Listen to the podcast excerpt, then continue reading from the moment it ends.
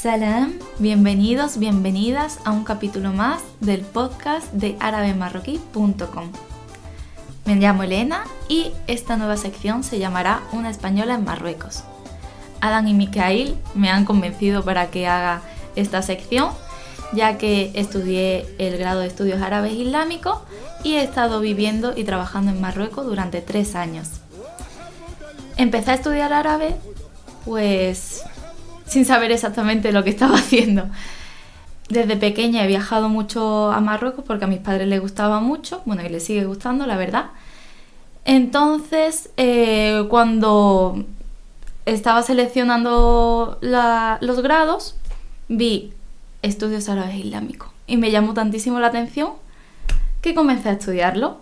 A raíz de ello, tuve la oportunidad de introducirme de lleno en la cultura marroquí. Muchas personas me han preguntado cómo se vive en Marruecos, qué tal mi experiencia como española viviendo en Marruecos.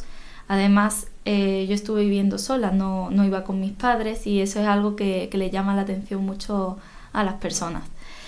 Em, así que en esta sección explicaremos eh, choques culturales, Mm, trataremos algunos temas relevantes, curiosidades, vivencias, eh, incluso vocabulario y expresiones que, me facilitaron la, estancia en Marruecos.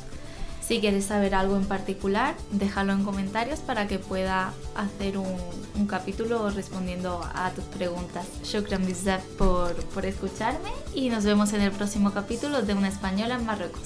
¡Slama!